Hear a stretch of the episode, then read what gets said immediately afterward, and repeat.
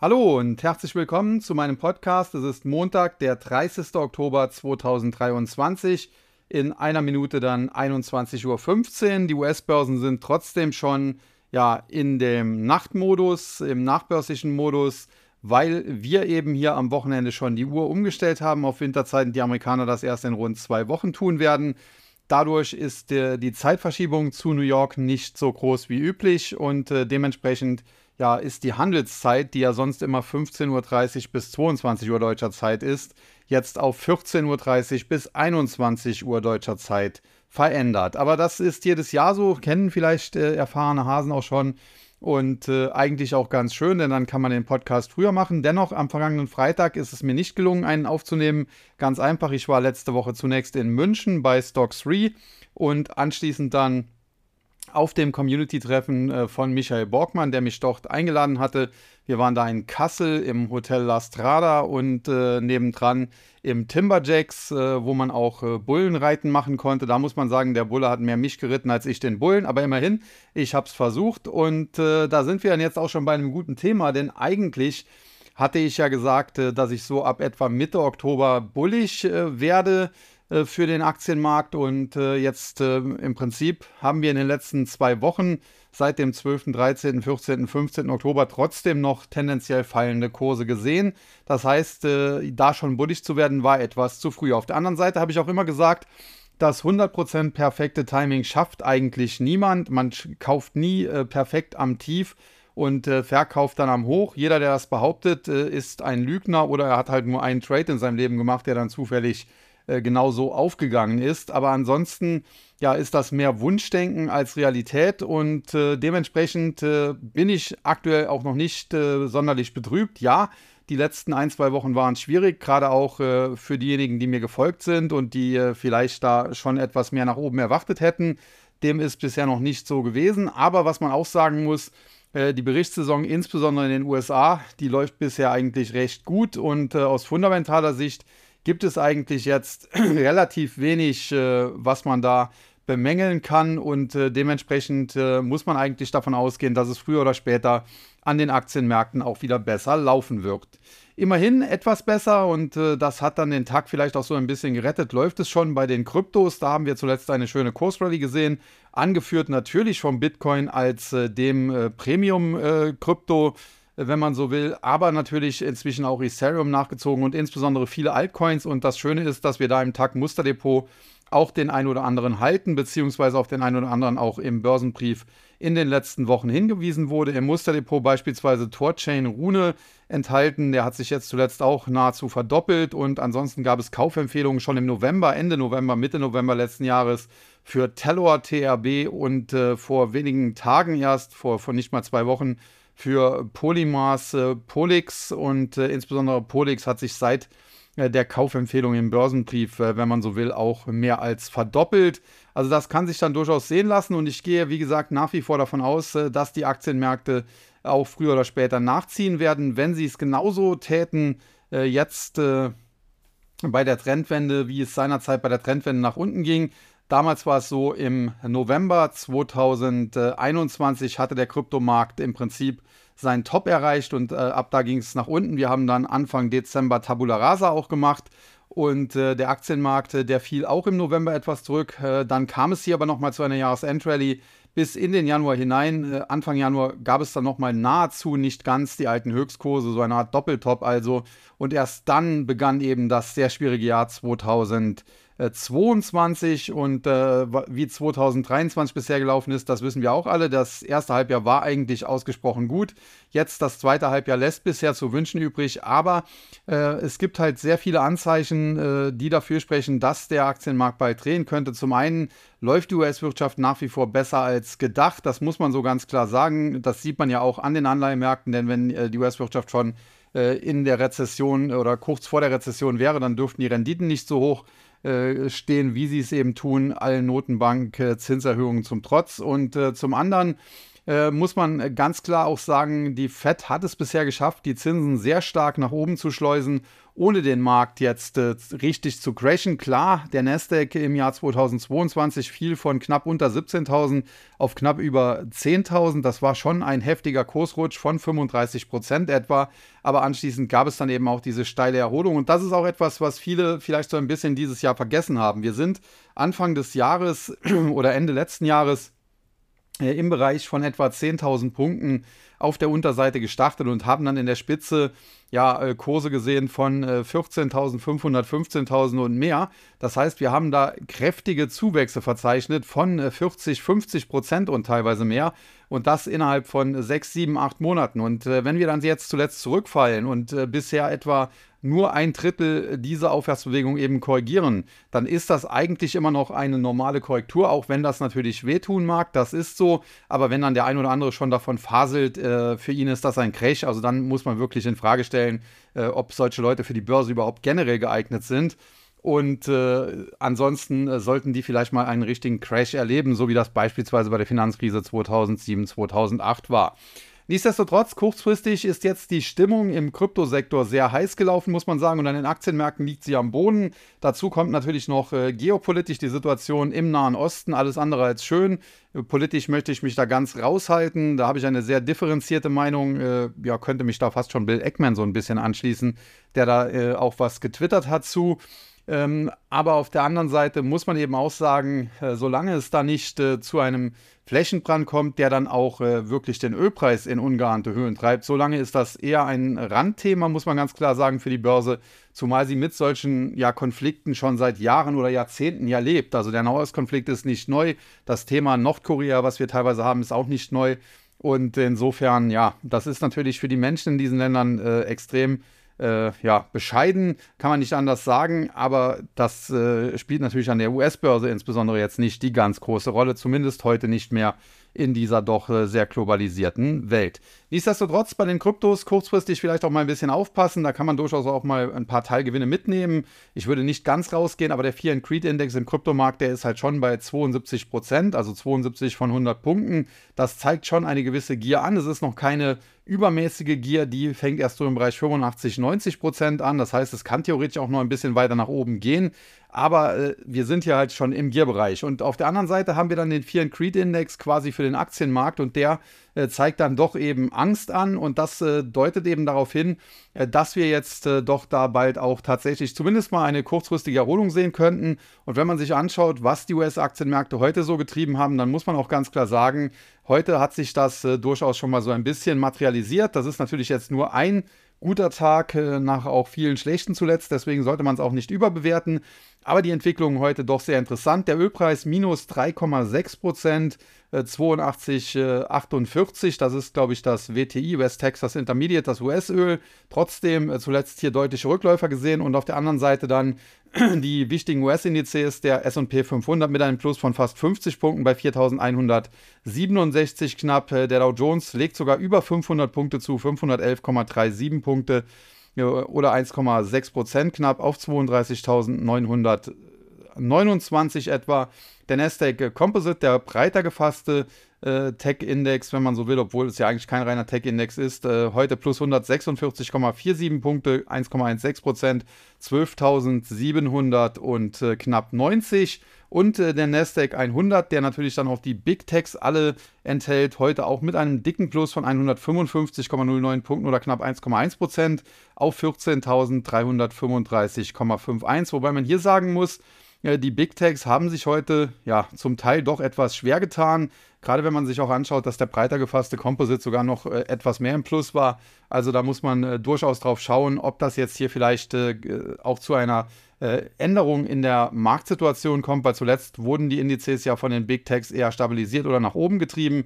Jetzt eine Schwalbe macht noch keinen Sommer, nur weil es heute mal ein wenig andersrum war und der breite Markt etwas stärker zulegen konnte, wobei es auch nur etwa 0,1 Prozent war äh, ist das natürlich noch keine generelle Trendwende, aber man sollte es definitiv im Auge haben, denn sowas kann sich natürlich recht schnell ergeben.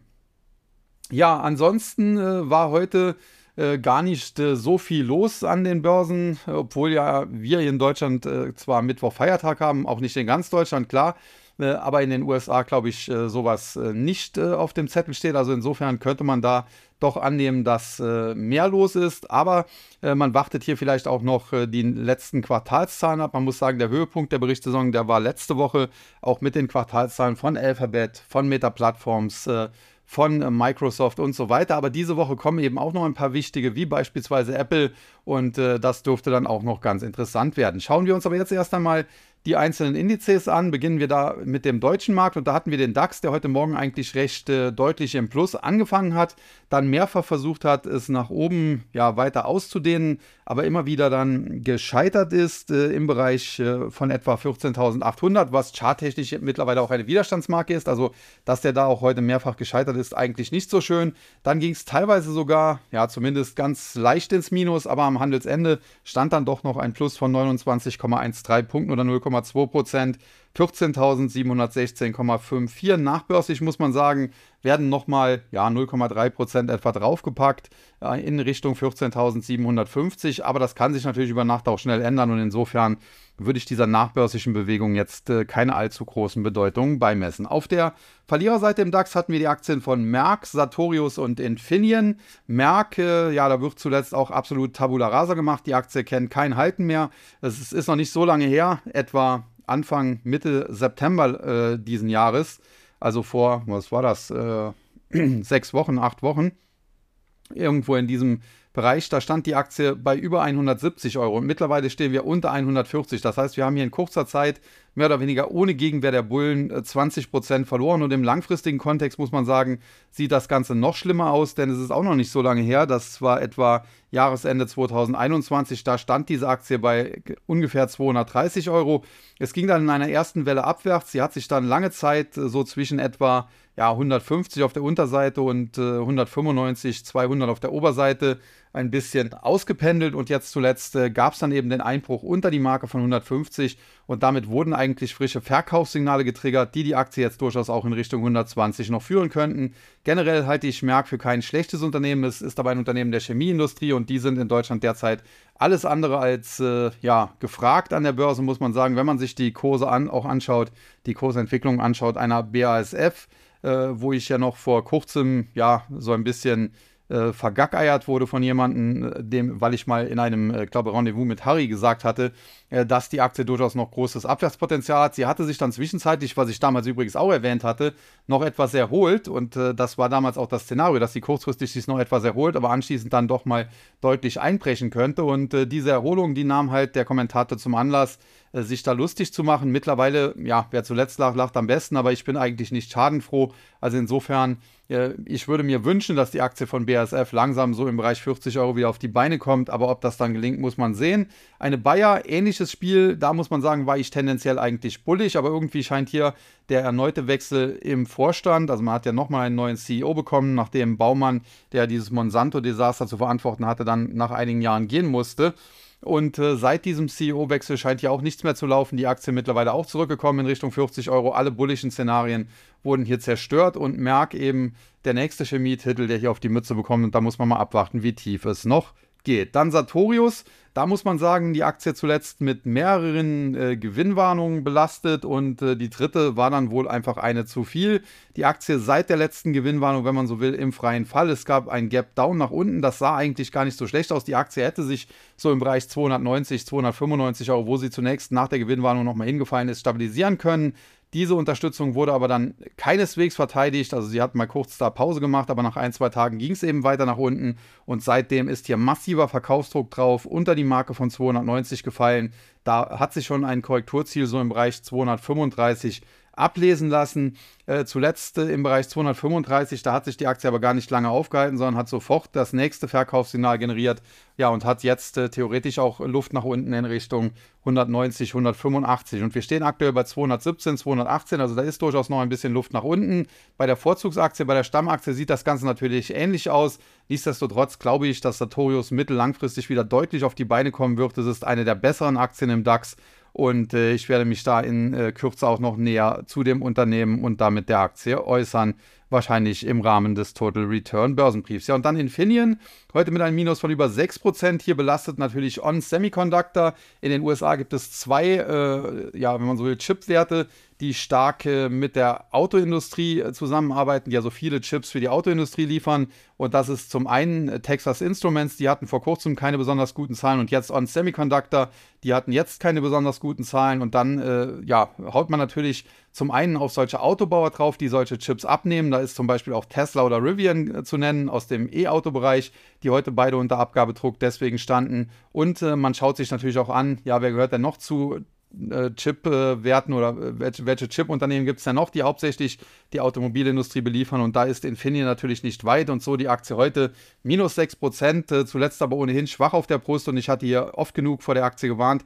Ich glaube nach wie vor, dass die Aktie sehr, sehr viel Speck noch auf den Rippen hat und jetzt mit dem Rutsch unter die Marke von 30 hat sie wieder ein Verkaufssignal generiert, was sie nochmal in Richtung der bisherigen Tiefs 24 bis 25 Euro zurückführen könnte, aber ich glaube, dass ein Infineon eigentlich sogar unter 20 Euro äh, handeln müsste, um wieder langsam attraktiv zu werden und mal schauen, ob es da auch tatsächlich noch so tief geht. Ja, auf der Gewinnerseite dann MTU Aero Engines, Heidelberg Materials und Siemens Energy. MTU Aero Engines muss man sagen, die haben zuletzt so ein bisschen von RTX, der ehemaligen Raytheon, äh, profitiert, denn die leiden genau wie eben auch MTU Aero Engines unter äh, den äh, Produktionsproblemen, die es da bei Triebwerken gab, die zu Produktdruckrufen geführt haben. Und RTX hat jetzt gesagt, man hat das langsam in den Griff bekommen. Und dementsprechend geht man jetzt auch davon aus, dass das gleiche bei MTU Aero Engines wohl in den Griff zu bekommen ist, beziehungsweise jetzt langsam unter Kontrolle ist. Die Aktie ist zuletzt teilweise bis 160 Euro nach unten gefallen, hat sich jetzt zwischenzeitlich um etwa 10% erholt. Es kann hier jederzeit noch einen Rücksetzer geben, vielleicht sogar nochmal in Richtung 160. Aber tendenziell, wenn die Aktie nochmal so tief zurücksetzt, wäre sie für mich eher spannend als äh, Long-Kandidat, als dass ich hier noch shorten würde. Dann äh, Heidelberg Materials, die ehemalige Heidelberg äh, Zement. Auch hier die Aktie zuletzt deutlich unter Druck geraten, Konjunktursorgen etc. Aber auch hier äh, der, der Bereich so um 65, der durchaus eine charttechnisch wichtige Unterstützung darstellt, der hat erst einmal gehalten. Die Aktie hat sich jetzt etwas nach oben gelöst, Richtung 68, aber zwischen 68 und 72, also 70 plus minus 2, liegen starke charttechnische Widerstände im Markt. Die müssen überwunden werden, sprich es muss nachhaltig über 72 gehen, damit die Aktie weiteres Kurspotenzial auf der Oberseite hat. Auf der Unterseite bleibt es dabei, solange 64, 65 hält, ja, ist sie noch äh, äh, ja, nicht äh, absolut bearish zu sehen. Wenn diese Marke aber gebrochen würde, dann hätten wir Verkaufssignale und die Aktie könnte sich sogar aufmachen in Richtung 50. Ja, und zuletzt völlig weggebrochen ist die Aktie von Siemens Energy. Hier gab es einen Bericht äh, in den Medien, glaube war es Manager Magazin zuerst, aber auch bei Spiegel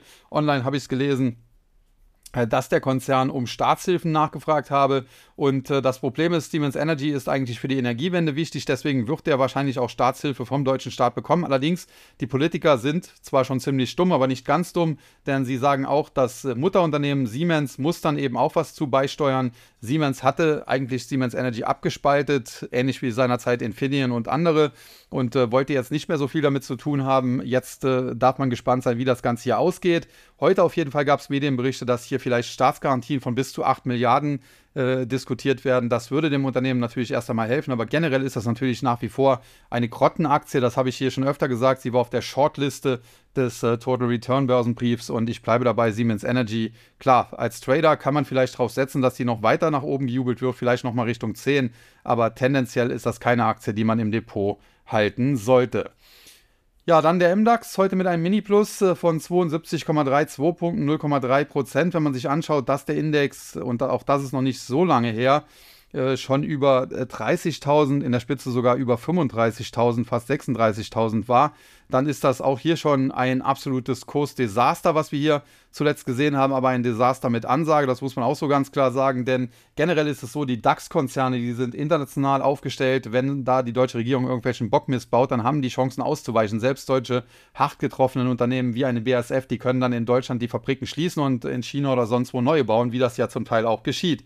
Äh, die MDAX-Unternehmen, die sind meistens dann doch eher zumindest mal auf den europäischen Markt äh, ausgerichtet, oftmals dann auch äh, Nischenplayer, die sehr stark am deutschen Markt hängen. Und da sch äh, schlägt dann die katastrophale Politik äh, der Ampel natürlich richtig durch. Und dementsprechend, äh, ja, der Kurs rutscht hier kein Wunder. In der Vergangenheit war es ja immer so ein Geheimrezept, man sollte ETFs kaufen auf den MDAX und den Nasdaq 100 und dann würde man schon äh, reich werden, so ungefähr. Naja, zuletzt wurde man mit dem MDAX eher arm und immer wenn irgendwas von, von allen gemacht wird, dann sollte man auch sehr, sehr vorsichtig sein.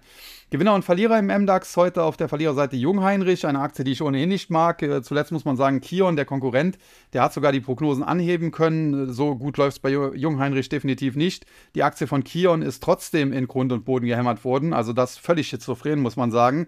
Jungheinrich hat sich daher eigentlich noch ganz gut geschlagen, aber jetzt geht es auch hier abwärts. Heute minus 4% unter die Marke von 25. Und wenn man sich den Chart anschaut, dann muss man sagen, ja, zuletzt auch katastrophale Entwicklung, ist doch nicht so lange her.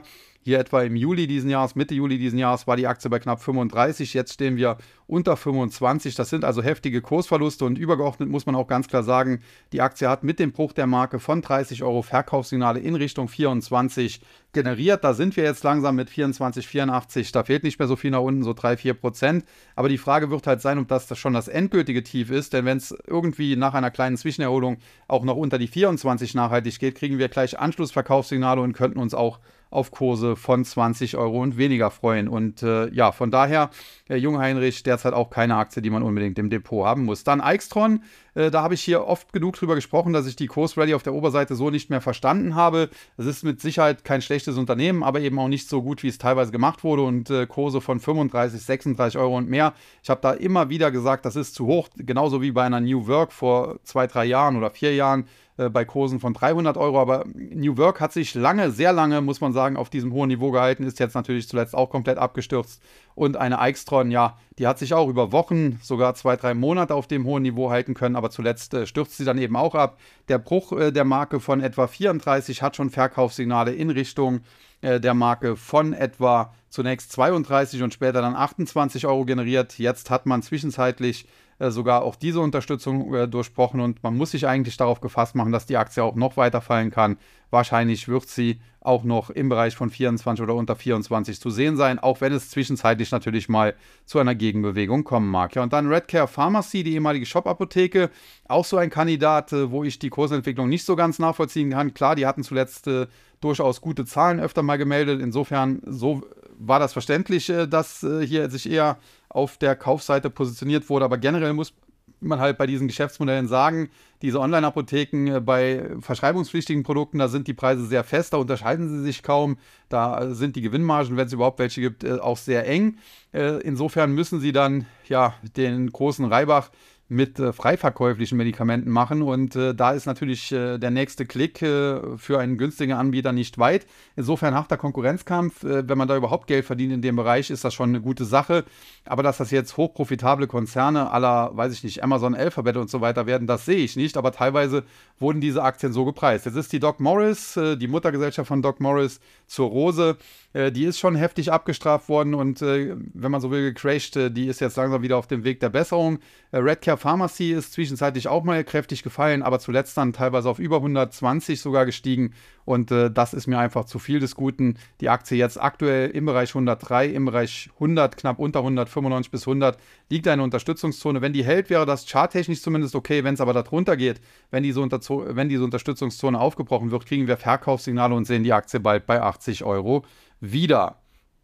Ja, die Gewinnerseite im MDAX, da hatten wir dann heute Carl Zeiss Meditech, Hensoldt und Jenoptik. Das sind, wenn man so will, alle drei Konzerne, auch wenn man es nicht bei jedem so genau weiß oder es ist so, dass das Hauptkerngeschäft ist, aber die grundsätzlich doch so im Bereich Rüstung so ein bisschen unterwegs sind. Selbst Carl Zeiss Meditech äh, kann man da in diesem Bereich äh, so ein bisschen einordnen mit allen äh, Dingen da, äh, wie soll man sagen, Lupen etc. Äh, natürlich, Zeiss Meditech hat sich, man sieht es ja im Unternehmensnamen, mittlerweile deutlich mehr auf den Medizintechnikbereich äh, spezialisiert als äh, die ehemalige Carl Zeiss, die ja so im Bereich ja, optische äh, Systeme auch unterwegs war. Aber nichtsdestotrotz äh, werden durchaus äh, solche Produkte teilweise da immer noch dann auch eingesetzt. Äh, sei es wie es sei, lassen wir die Carl Zeiss Meditech mal außen vor. Als Rüstungsaktie wollte ich sie jetzt nicht unbedingt verkaufen, aber Jen-Optik und äh, Hensoldt, das auf jeden Fall reinrassige, wenn man so will. Rüstungskonzerne, Jen-Optik kann man auch so ein bisschen drüber noch streiten. Aber generell, wie gesagt, äh, geht das schon so in die Richtung und äh, ja, das ist natürlich aktuell alles hoch im Kurs, auch in den USA. Die Rüstungsaktien natürlich zuletzt gut gelaufen aufgrund der ganzen Konflikte, der ganzen Kriege. Die Menschheit wird da wohl nie besser und äh, dementsprechend ja, erklären sich dann die Kursgewinne. Zeiss Meditech, wie gesagt, eher Medizintechnikunternehmen plus 3%. Hensoldt, ganz klar Rüstungskonzern plus 3,02% und Jen Optik zumindest mit einer Rüstungssparte auch ausgestattet, heute plus 5,2%. Bei Jen Optik kommt natürlich noch hinzu, ähnlich wie auch bei Carl Meditech, dass die Aktie zuletzt deutlich unter Druck stand und deswegen ein paar Schnäppchenjäger sich da sicherlich drauf gestürzt haben. Ja, dann der S-DAX, heute ein Minus von 55,83 Punkten, knapp ein halbes Prozent, 0,46 Prozent, 12.075,68.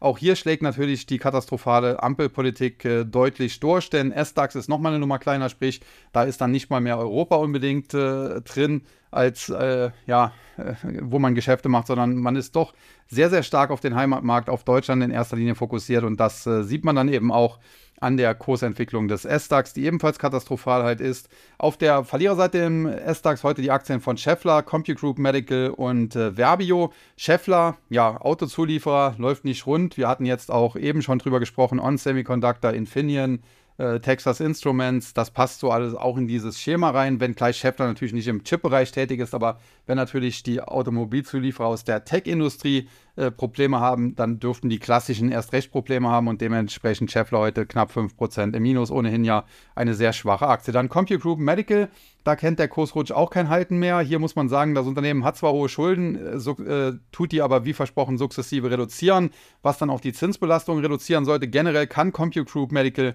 eigentlich ja, auf Sicht von zwei, drei Jahren eine regelrechte Gewinnmaschine werden, aber das äh, wird an der Börse derzeit ignoriert. Derzeit Derzeit wird nur das Schlechte gesehen und da sieht man eben hohe Schulden, Zinsen steigen, das ist schlecht. Die Aktie heute nochmal ausverkauft. Äh, da die Böhmermann, äh, nein, das war eine andere Böhmermann, äh, das war die, ähm, äh, wie heißt sie, die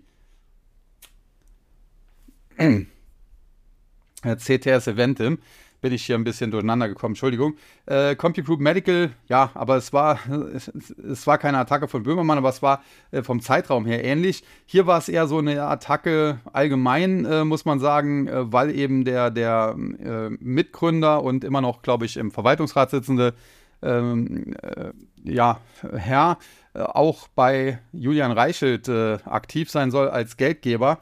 Und äh, da haben jetzt inzwischen auch sehr viele Medien drüber berichtet und äh, der wird ja so ein bisschen auch in die rechtspopulistische Ecke geschoben.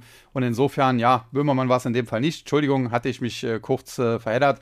Äh, aber wie gesagt, das war alles so in, im gleichen Zeitrahmen, etwa gleichen Zeitraum etwa und auch CompuGroup eben aufgrund dieser ja, Anschuldigungen, äh, dass hier Frank Gotthard heißt er, glaube ich, ein Finanzier von Julian Reichelt und seinem neuen Medium Imperium sein soll äh, die Aktie zuletzt stark unter Druck und da muss man auch mal schauen, wo sie einen Boden findet. Generell muss man sagen, äh, CompuGroup eigentlich, wie gesagt, ein gutes Unternehmen, genau wie CTS Eventim auch, aber beide ja zuletzt nicht en vogue. Ja, und dann Verbio, die war letztes Jahr mega en vogue. Äh, da war ja aufgrund äh, des russischen Angriffskrieges auf die Ukraine alles, was so irgendwie äh, alternative Energien und da gehörte natürlich auch Bioethanol dazu, war an der Börse gefragt, auch die Solarwerte. Und ich hatte seinerzeit frühzeitig davor gewarnt, gerade auch bei den Solarwerten, aber auch bei einer Verbio, dass die viel zu heiß gelaufen sind, dass diese Aktien deutlich runterkommen müssen. Ich hatte zuletzt auch immer wieder davor gewarnt, auch als es hier zwischenzeitlich massive Erholungen gab, dass es hier bald wieder nach unten gehen wird. Und das zeigt sich jetzt. Hier sind einfach Spekulationsblasen aufgepumpt worden, die jetzt reihenweise platzen.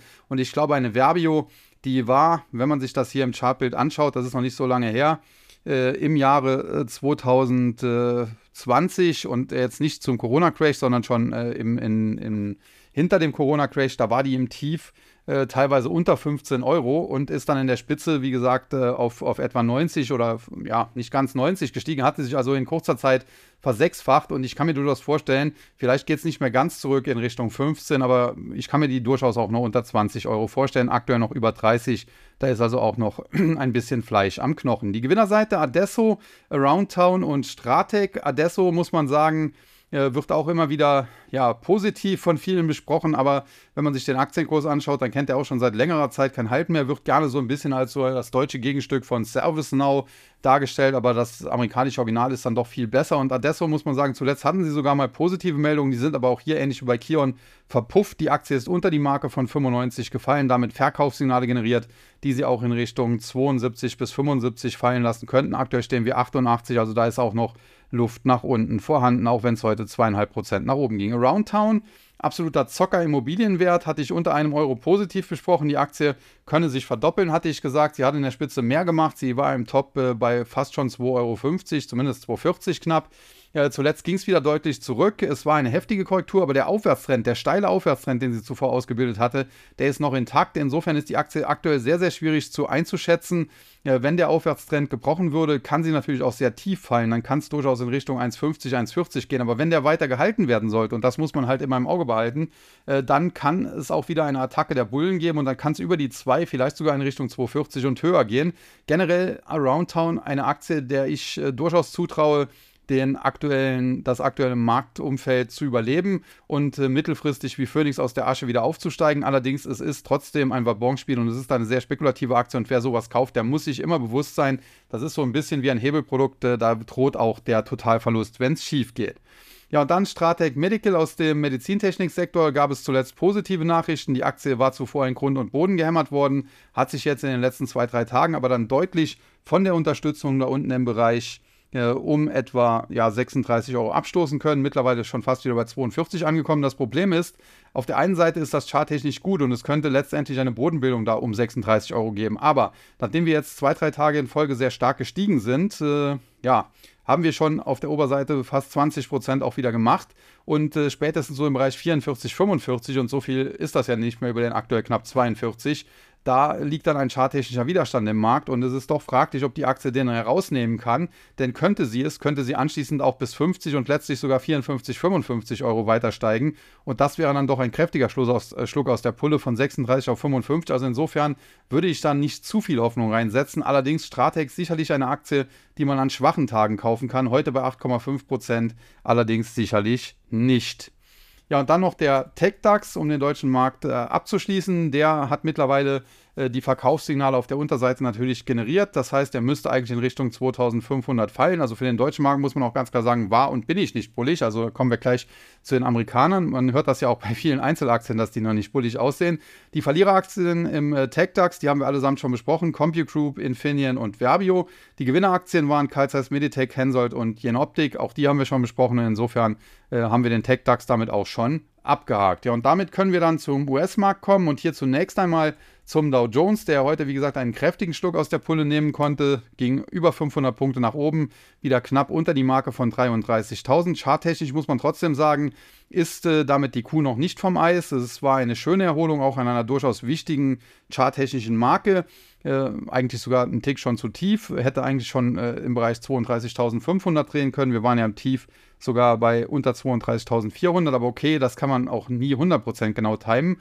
Was man allerdings sagen muss, äh, trotz dem kräftigen Schluck aus der Pulle sind wir übergeordnet immer noch in einer Korrektur, in einem Abwärtstrend und äh, der Dow Jones könnte, wenn er es schnell schafft, sogar in Richtung 33.800 etwa laufen und wäre immer noch nicht äh, wirklich wieder äh, bullig zu sehen. Also das wäre immer noch eine Art Pullback an den Abwärtstrend. Und insofern, ja, äh, kurzfristig kann noch was gehen, aber ob wir dann tatsächlich äh, jetzt einen sehr positiven Jahresausgang erleben, das bleibt noch abzuwarten. Wenn er allerdings über 33.800 nachhaltig steigen sollte, also auch über 34.000 am besten, äh, dann würde es ganz gut aussehen. Auf der Verliererseite im Dow Jones heute die Aktien von Cisco Systems, Merck Co. und Walgreens. Cisco Systems allerdings war nicht mal ein Verlierer, hat sogar leicht hinzugewonnen. Die Aktie generell zuletzt, ja, sie ist nicht super gelaufen, gerade jetzt in den letzten Wochen nicht, aber übergeordnet hält sie sich doch noch einigermaßen stabil in einem schwachen Marktumfeld, muss man schon sagen. Allerdings äh, das ganz große Kurspotenzial sehe ich nicht. Äh, wenn sie nochmal in den Bereich 50 oder sogar knapp unter 50 fällt, da kann man sicherlich mal eine Long-Spekulation versuchen, aber es gibt mit Sicherheit auch interessantere Aktien am US-Markt als Cisco Systems. Dann Merck Co äh, vielleicht so ein bisschen Sympathie mit der deutschen Merck, aber auch hier das Minus heute war eigentlich homöopathisch, minus 0,14 Prozent. Nichtsdestotrotz muss man sagen, die Aktie befindet sich schon seit längerer Zeit auf dem absteigenden Ast und äh, nachdem sie lange Zeit immer wieder so im Bereich ja, 102 bis 104, 105 nach oben drehen konnte und damit äh, charttechnisch zumindest noch so ein bisschen, ja, wie soll man sagen, sich halten konnte, äh, ist sie jetzt zuletzt doch mehr oder weniger nach unten weggekippt. Sie war im Tief teilweise schon unter 100 Dollar, hat sich jetzt wieder so ein bisschen darüber gehangelt, aber wenn die Bullen nicht am Ball bleiben und sie jetzt wieder über 105, am besten über 110 schicken, dann kann auch hier schnell wieder Abwärtsdruck aufkommen und wenn es nachhaltig unter 100 geht, kriegen wir auch hier Verkaufssignale, die die Aktie zunächst in Richtung 90 und später Richtung 80 Dollar fallen lassen könnten. Also die Kuh, wie gesagt, hier noch nicht vom Eis. Ja, und Walgreens Boot Alliance wurde zuletzt von vielen Seiten gelobt, äh, hat ja einen neuen Chef bekommen, der neue Maßnahmen eingeleitet habe und äh, war teilweise auch ein großer Tagesgewinner. Die Aktie ist zwischenzeitlich ja sogar auf über 24 Dollar gestiegen, aber außer Spesen nichts gewesen. Mittlerweile sind wir fast wieder an den Tiefs zurück und das ist natürlich auch schon sehr, sehr kritisch. Äh, es besteht jetzt natürlich die Chance, in dem Bereich äh, 20 Dollar etwa, also nachhaltig unter 20 darf sie nicht fallen, einen Boden zu bilden. Der könnte dann eine Ausgangsbasis sein für eine ja, längerfristige Kurserholung. Aber das hat man bei eben Volcreens Boot Alliance schon öfter gedacht. Das hat sich bisher nicht so bestätigt und insofern würde ich hier mal massiv aufpassen, denn die Vorschlusslorbeeren, die da zum Teil verteilt wurden, ja, das kann auch ein bisschen zu früh gewesen sein. Und äh, erstmal, äh, fundamental muss man sagen, ist die Aktie günstig, aber charttechnisch muss sie sich jetzt erst einmal beweisen, ja, dass es hier zu einer Trendwende kommen kann. Und erst dann wäre ich bereit, hier Risiko zu gehen und sie als Kaufkandidaten zu bezeichnen. Die Gewinnerseite hingegen Verizon Communications, Goldman Sachs und Nike. Verizon zuletzt mit guten Zahlen. Die Aktie war zuvor allerdings auch tief verprügelt worden, wie im Prinzip alle Telekom-Werte. Und äh, nach den guten Zahlen ist sie jetzt angesprungen. Aber auch hier übergeordnet muss man sagen, ist das noch nicht bullig. Die Aktie könnte theoretisch sogar bis etwa ja, 37 Dollar etwa steigen und äh, wäre immer noch nicht wieder bullig zu sehen. Also insofern ist übergeordnet eine schwache Aktie und nur weil die jetzt mal einen starken Tag hatte, macht eine Schwalbe eben noch keinen Sommer. Dann äh, Goldman Sachs, da muss man sagen, äh, Zahlen zuletzt waren jetzt nicht so überragend. Äh, allerdings auch nicht so schlecht, wie sie zum Teil gemacht wurden. Die Aktie hat eigentlich ein Verkaufssignal generiert mit dem Bruch der Marke von 300. Jetzt ist sie wieder daran gelaufen. Charttechnisch sieht das eher nach Pullback aus und äh, von daher, ich könnte mir vorstellen, dass Goldman Sachs bald für 240 bis 250 Dollar noch gibt. Ja, und der Tagesgewinner im äh, Dow Jones, die Aktie von Nike. Äh, da wurde ich zuletzt auch oft nachgefragt. War ja eine meiner ersten vier Aktien. Ja, und was äh, soll ich zu Nike sagen? Also äh, generell habe sie hier sehr früh zu Kursen unter 40 immer wieder angepriesen, da wollte sie keiner haben. Sie hat dann auf der Oberseite mehr als die Kursziele erreicht. Ich hatte damals gesagt, kann bis 100 steigen in den nächsten Jahren. Im Top war sie bei 180, jetzt zuletzt in der Korrektur. Und äh, ja, äh, wenn sie nochmal tief fällt, so Richtung 90, 95, äh, da ist sie tendenziell ein Kaufkandidat. Äh, auf der Oberseite muss man aber auch sagen, ist das Aufwärtspotenzial inzwischen begrenzt. Äh, fundamental mehr als 120 Dollar halte ich da für nicht angemessen. Und damit äh, zum Abschluss noch kurz, mir geht langsam die Stimme leider weg, äh, zum Nasdaq 100. Auf der Verliererseite Dexcom, NXP Semiconductor und On Semiconductor. Dexcom so aus dem Bereich Dialyse. Da haben zuletzt alle einen auf die Mütze bekommen wegen Novo Nordisk. Also hier auch Vorsicht walten lassen, auch hier erst Bodenbildung abwarten, die Aktien zuletzt mehr oder weniger im freien Fall. Bei NXP Semiconductor und On Semiconductor, die habe ich ja zum Teil so ein bisschen schon besprochen, insbesondere On Semiconductor mit äh, schwachen Zahlen, heute über 20% im Minus und NXP ist natürlich auch so ein äh, ja, Semiconductor-Chip-Wert, der den Automobilbereich äh, adressiert und dementsprechend dann unter Druck stand. Ja, und die Gewinnerseite Adobe, Amazon und äh, Charter Communications. Adobe generell ja, eine der besten Aktien, äh, die die meisten wahrscheinlich nie im Depot hatten oder haben werden. Wir haben sie zuletzt im TAC äh, sogar gehebelt long gekauft. Mal schauen, ob das aufgeht. Dann Amazon, zuletzt Quartalszahlen, die so ein bisschen, ja, abgewogen wurden. Waren die jetzt gut, waren die schlecht?